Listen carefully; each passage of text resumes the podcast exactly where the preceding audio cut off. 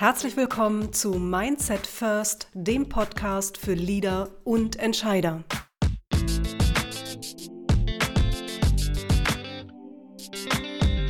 Ich bin Sabine Lüder und mit Mindset First möchte ich Sie einladen, ein größeres Bewusstsein über die Macht und die Bedeutung unseres Mindsets zu entwickeln und zu verstehen, warum es der Schlüssel zu mehr Erfolg, Wachstum und nachhaltiger Veränderung ist. Dazu spreche ich mit Persönlichkeiten aus Wirtschaft, Wissenschaft und Gesellschaft und freue mich ganz besonders, heute als meinen Gast die belgische Neurowissenschaftlerin und Leadership-Expertin Frau Dr. Caroline Notebacht begrüßen zu dürfen.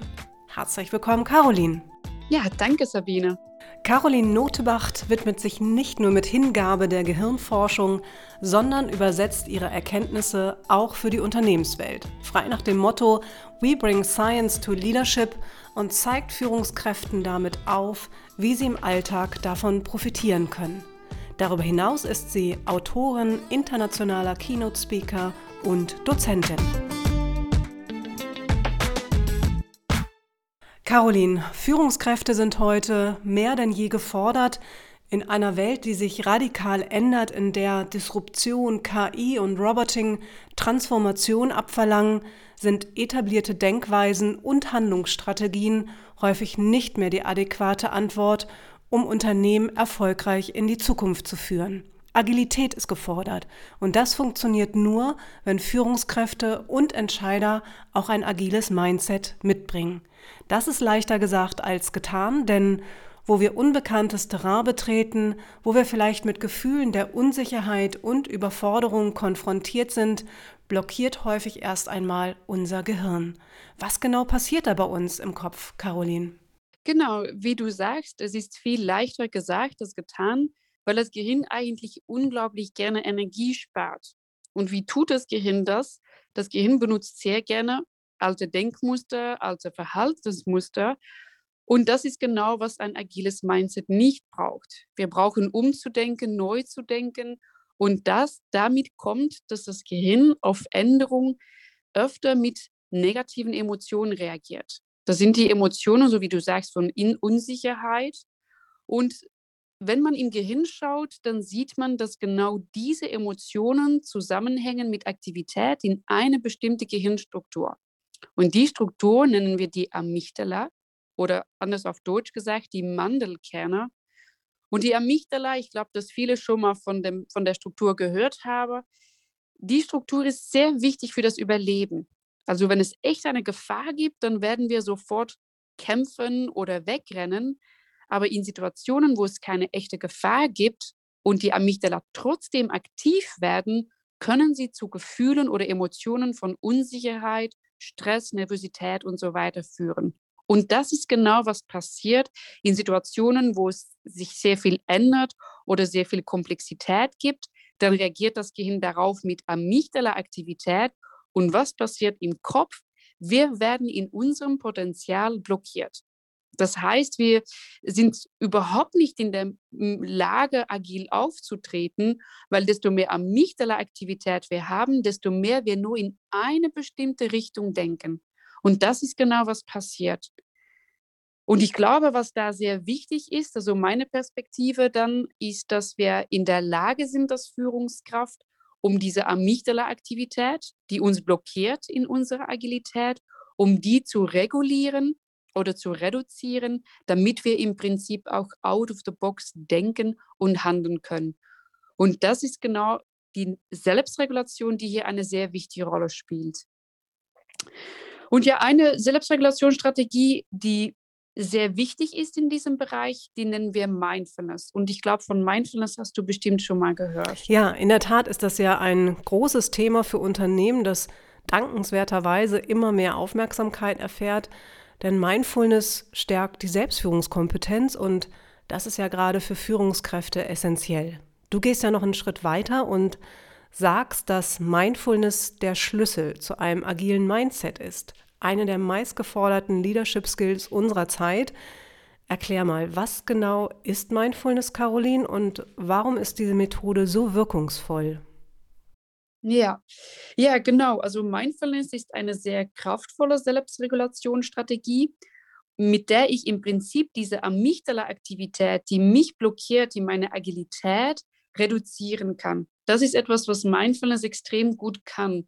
Und wir sehen Mindfulness tatsächlich als Methode, aber wir sehen generell auch Mindfulness als Lebensqualität. Und wenn man jetzt Mindfulness als Methode regelmäßig ausüben würde als Führungskraft, dann sehen wir ganz grob zwei Entwicklungen im Gehirn. Und die erste Entwicklung, und ich glaube, das ist eine sehr wichtige Entwicklung, was Agilität angeht, ist, dass die Amygdala-Aktivität sich signifikant reduzieren wird. Und das passiert nicht nur während einer Übung, sondern auch an einem Punkt wird, werden die Amygdala sich generell beruhigen.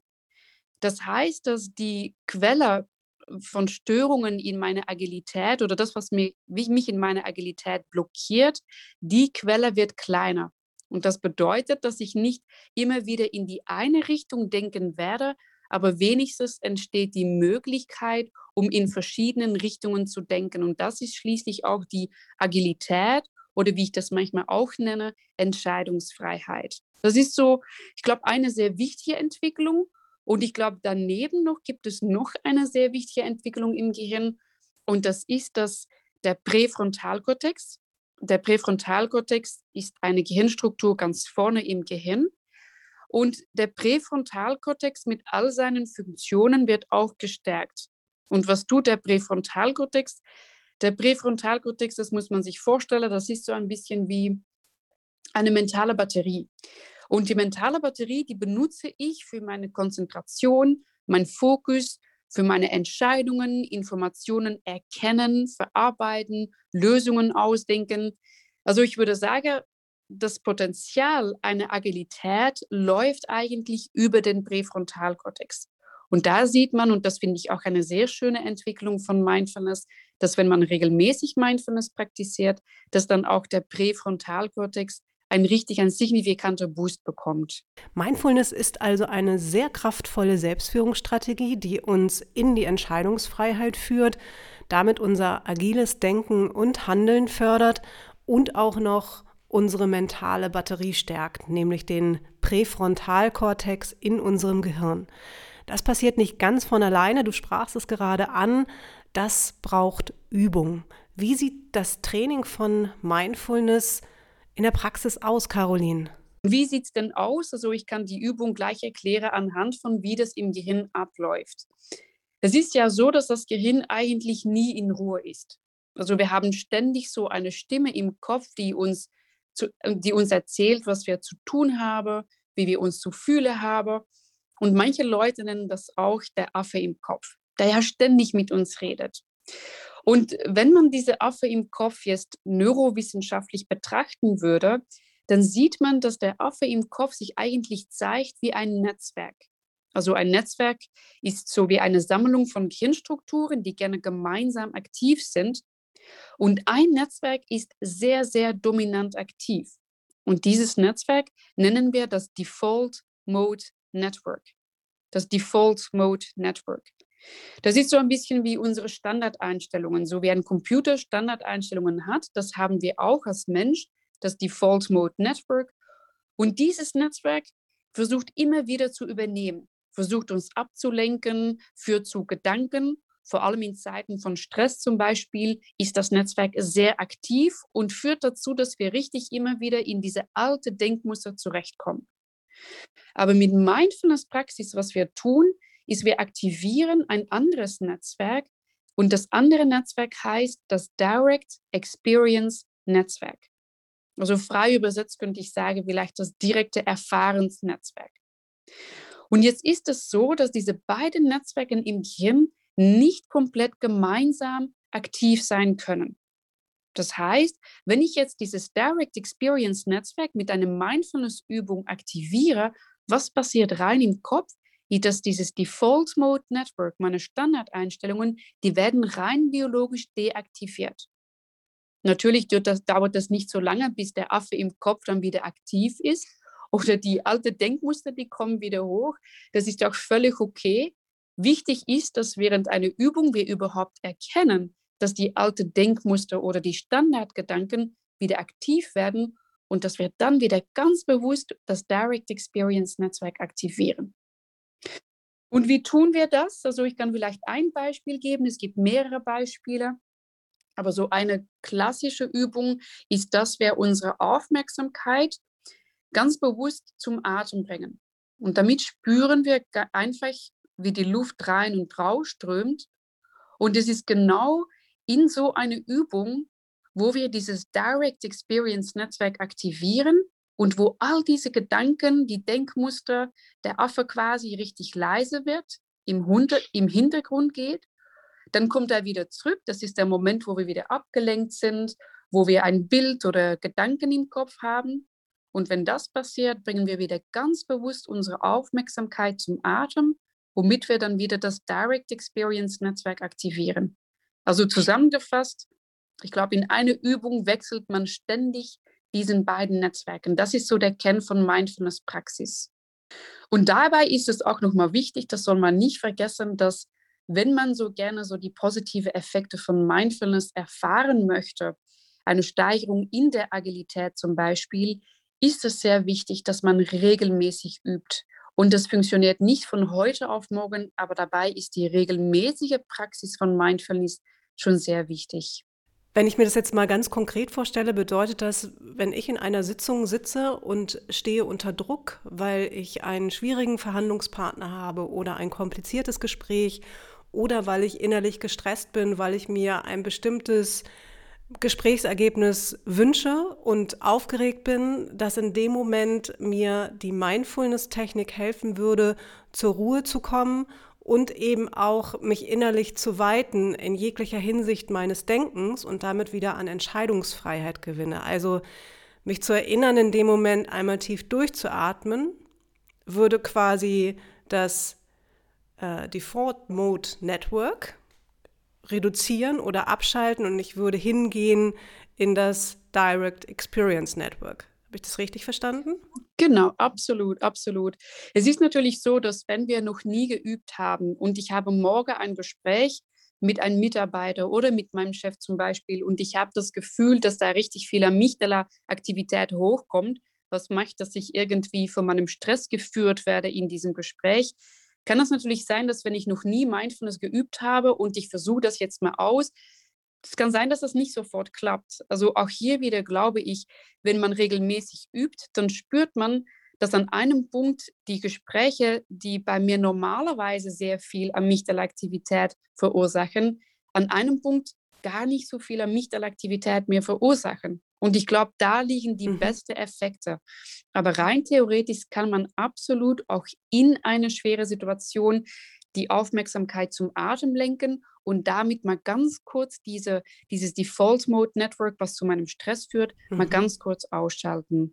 Die Wirksamkeit von Mindfulness wurde ja in vielen Studien schon bewiesen. Welche Ergebnisse sind für dich besonders bemerkenswert da drin, Caroline? Ich glaube, die wichtigsten ähm, Ergebnisse sind für mich, dass die Amygdala-Aktivität sich reduziert, auch generell. Und dazu kommen natürlich ganz viele positive Effekte. Das ist natürlich etwas, was im Gehirn stattfindet, aber das äußert sich zum Beispiel ähm, anhand von einer besseren Gelassenheit. Und Gelassenheit bedeutet für mich nicht unbedingt, dass das alles egal ist, aber irgendwie werde ich nicht so stark mehr getrieben von meiner Stressreaktion, aber kann ich viel besser davon Abstand nehmen. Und das ist dann auch wieder, das hängt zusammen mit der Agilität. Ich kann schließlich immer wieder meine eigene Reaktion auswählen. Und ich glaube, für mich persönlich ist das eine der schönsten Führungsqualitäten, die man haben kann, dass man Abstand nehmen kann von dieser ersten Reaktion, die hochkommt in eine bestimmte Situation. Ich glaube, dass so eins, das ist eins der Effekte, was ich richtig sehr wichtig finde. Und zweites ist es auch so, dass wenn man regelmäßig Mindfulness übt, dann fängt man auch an, viel besser zuzuhören. Und dann merkt man auch den Unterschied zwischen, höre ich jetzt mir selbst zu oder höre ich jetzt der andere Person zu? Und das ist etwas, ich glaube, das dauert ein bisschen, bis diese Effekte sich auch zeigen. Aber ich glaube, diese Offenheit und diese Empathie, die man damit zeigen kann, ich glaube, dass das auch einer der schönsten Effekte von Mindfulness-Übung ist. Caroline, mit deiner Arbeit schaffst du ein Bewusstsein darüber, wie unser Gehirn tickt, wie wir uns diese neurowissenschaftlichen Erkenntnisse auch zunutze machen können, um als Entscheider, um als Führungskraft die Herausforderungen der Zeit zu meistern. Darüber hast du auch ein Buch geschrieben, gemeinsam mit Peter Kreuzer, wie unser Gehirn Spitzenleistung erbringt. Wer also an noch mehr Inhalten, an Übungen zum Thema Mindfulness interessiert ist, möge da einfach mal reinschauen. Deine Botschaft machst du grundsätzlich noch größer. Du richtest dich auch an die Allgemeinheit da draußen und sagst, Mindfulness ist ein hochwirkungsvolles Instrument, um unser Potenzial zu entfalten. Oder wie du immer so schön sagst, die beste Version unserer selbst zu werden. Ja, ich, ich finde das eine der wichtigsten Botschaften überhaupt. Also werde die beste Version deiner selbst. Es ist, glaube ich, schon eine Entwicklung, die nie zu Ende läuft. Also das ist eine Entwicklung, die immer wieder weitergeht. Was ich aber gelernt habe, ist, dass die Neurowissenschaften hier schon Antworten bieten und dass viele Leute etwas mit diesen Antworten anfangen können. Und da sehe ich dann auch gleich meine, ja, meine, meine Aufgabe im Leben quasi, genau die Neurowissenschaften zu übersetzen, damit die Leute in dieser Selbstentwicklung mit diesen Neurowissenschaften etwas anfangen können. Und das ist genau das, wofür ich stehe. Liebe Caroline, deine Begeisterung für deine Arbeit kann man spüren. Für dich ist Mindfulness nicht nur der Schlüssel, um im Business zu mehr Agilität zu finden, eine der meistgeforderten Leadership Skills unserer Zeit, sondern auch der Weg, um unser persönliches Potenzial zu entfalten. Vielen Dank für deine Einblicke und deine Expertise, die du mit uns geteilt hast. Vielen Dank, Caroline, dass du bei Mindset First zu Gast warst. Ja, sehr, sehr gerne, Sabine. Wenn Sie mehr über Caroline Notebacht und ihre Arbeit erfahren möchten, gehen Sie einfach auf ihre Website scienceandleadership.com. Ich wünsche Ihnen, ich wünsche uns allen eine erfolgreiche Woche.